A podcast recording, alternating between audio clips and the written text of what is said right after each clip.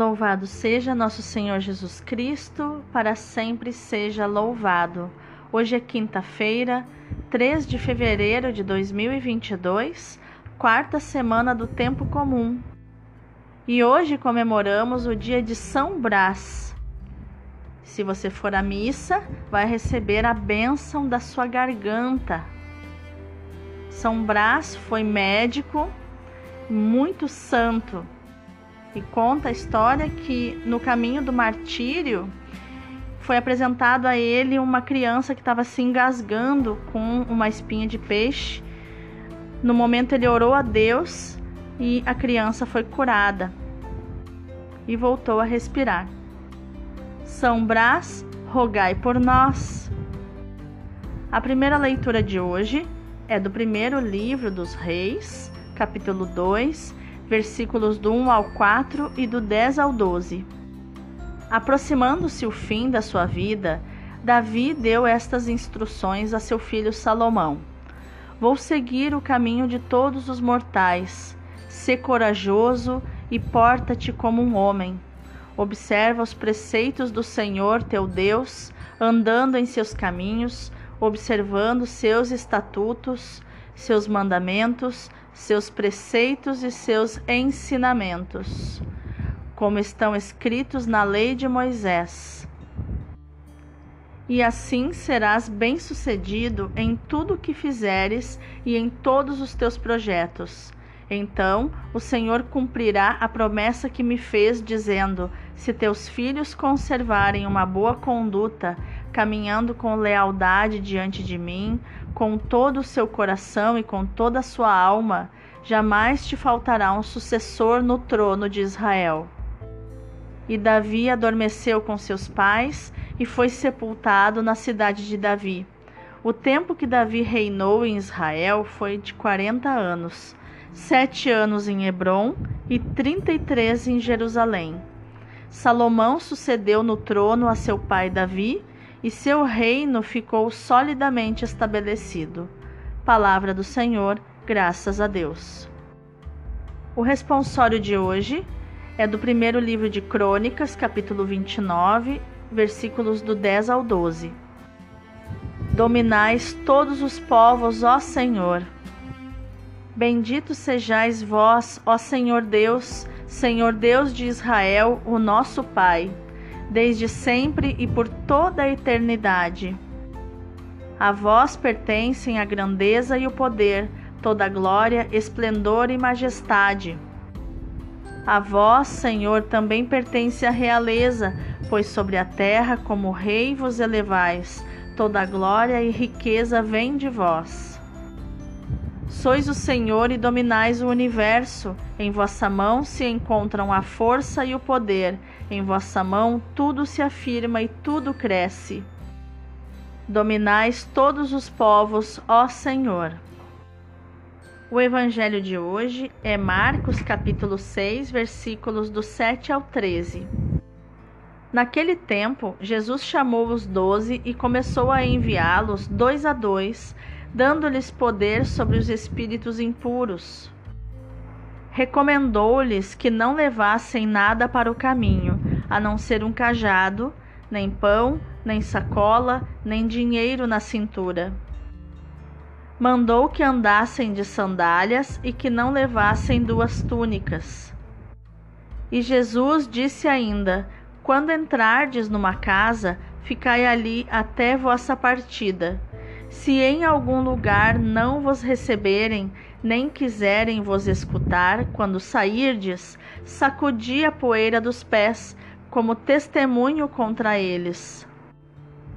Então os doze partiram e pregaram que todos se convertessem, expulsavam muitos demônios e curavam numerosos doentes, ungindo-os com óleo. Palavra da salvação, glória a vós, Senhor. Então, quais os tesouros emocionais e espirituais nós podemos encontrar no nosso estudo de hoje?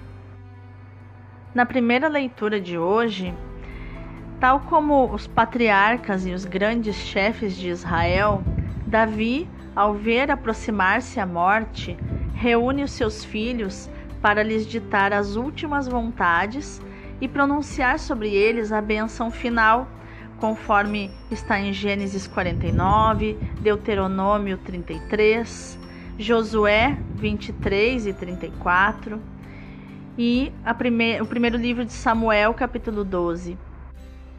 Apesar dos seus erros e pecados, Davi seguiu os caminhos do Senhor e pôde juntar-se aos seus pais de acordo com as expressões do Deuteronômio e dos livros históricos.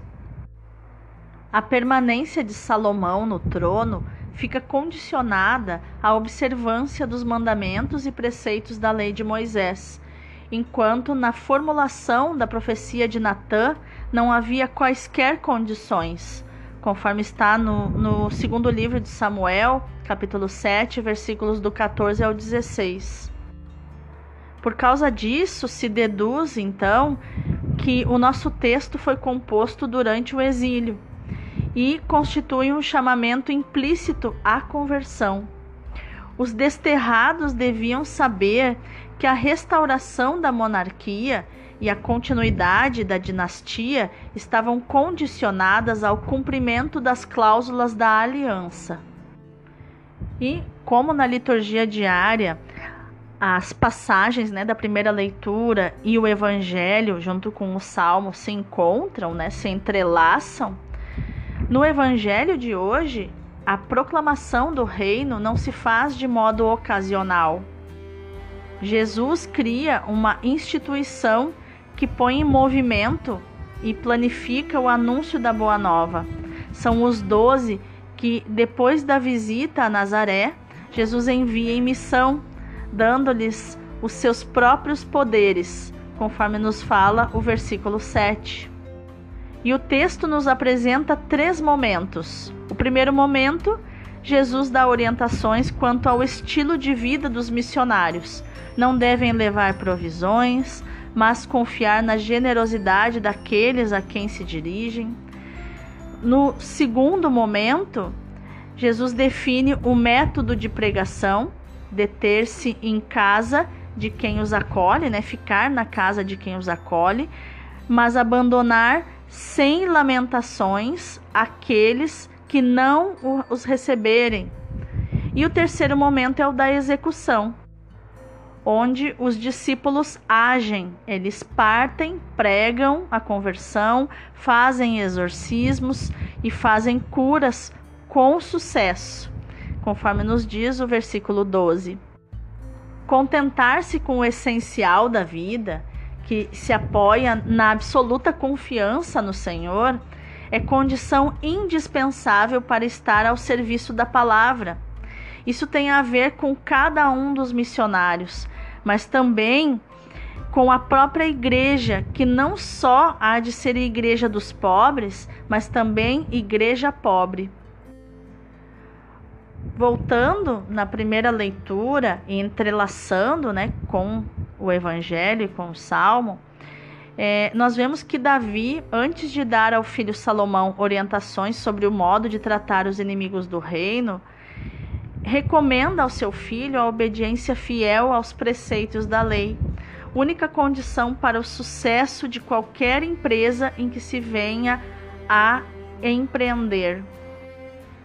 Qualquer empreitada que ele venha a começar num mundo que pretende organizar-se como se Deus não existisse, os crentes hão de fazer-se eco dessa advertência de Davi a Salomão.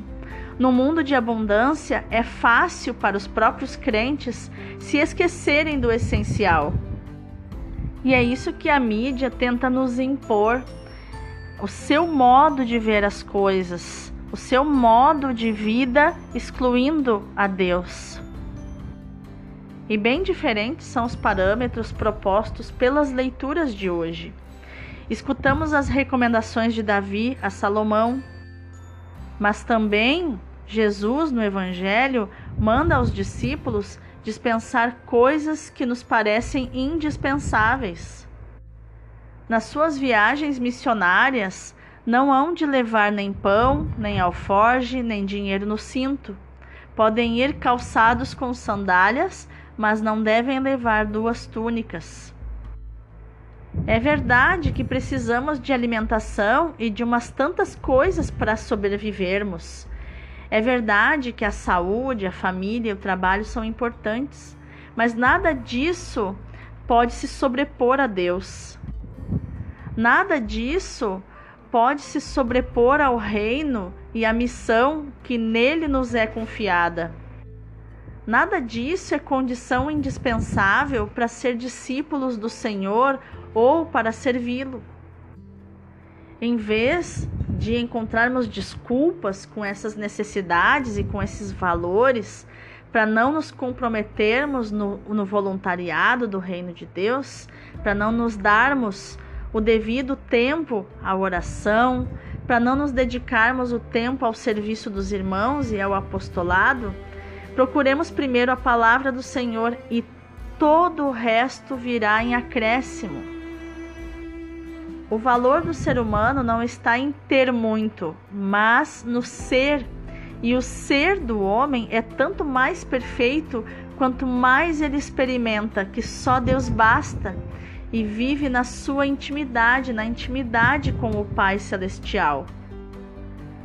Procurai primeiro o reino dos céus e todo o resto vos será dado por acréscimo, nos diz Mateus 6,33.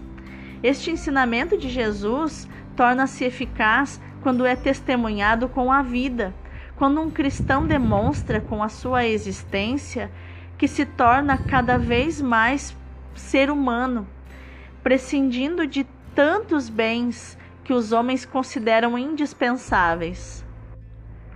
Se esse cristão for também missionário, o absoluto de Deus, o desapego dos bens e a confiança na providência divina não só devem ser realidades, mas também aparecer como tais aos olhos dos outros cristãos.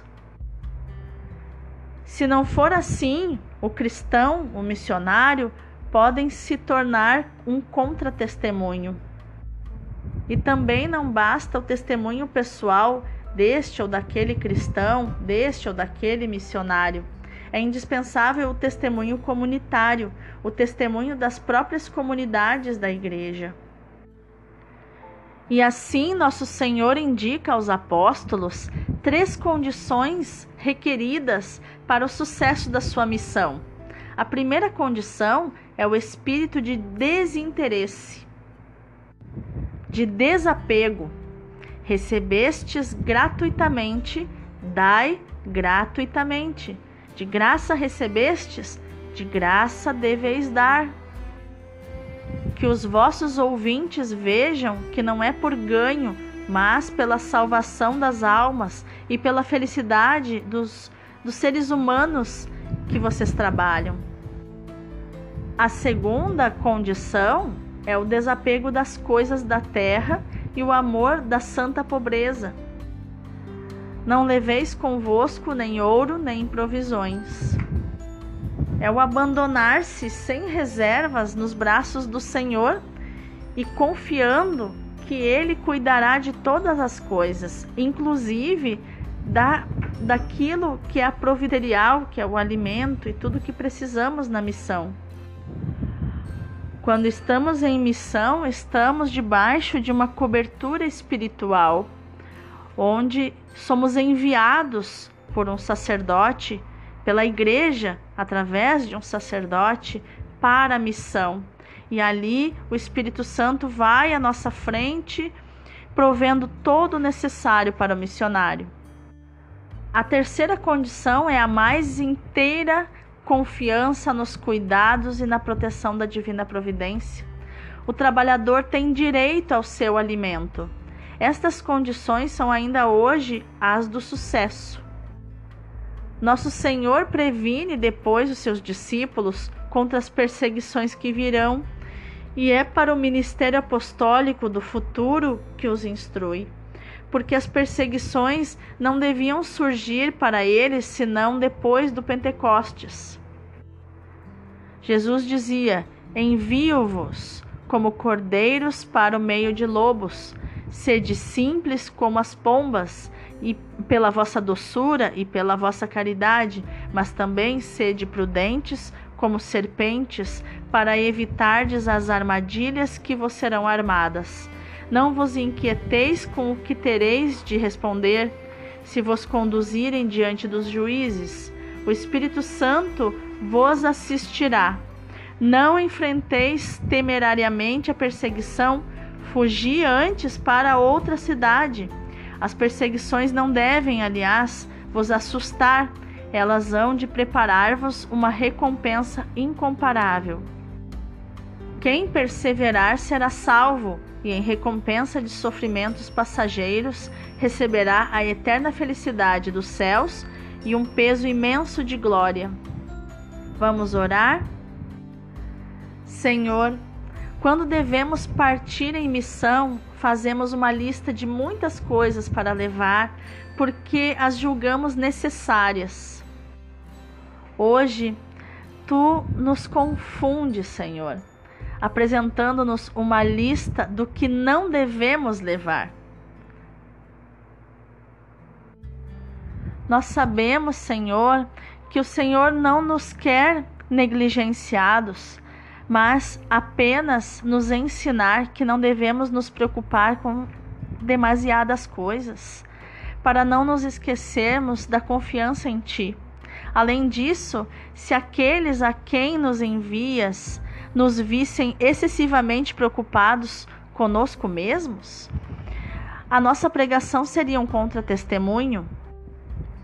Se nos vissem utilizar meios poderosos, poderia tornar-se menos visível o poder da tua graça. Por isso, te pedimos, afasta de nós a tentação de pôr a segurança da nossa vida e o êxito da nossa missão nas coisas ou nos meios utilizados. E nos meios a utilizar, que nós nos abramos a Ti com um coração cada vez mais livre, Senhor. Amém que no dia de hoje, meu irmão, minha irmã, você possa meditar nessa palavra e proclamar essa palavra de Mateus 6:33, onde Jesus diz assim: Procurai primeiro o reino dos céus, e tudo vos será dado por acréscimo. Deus abençoe o teu dia.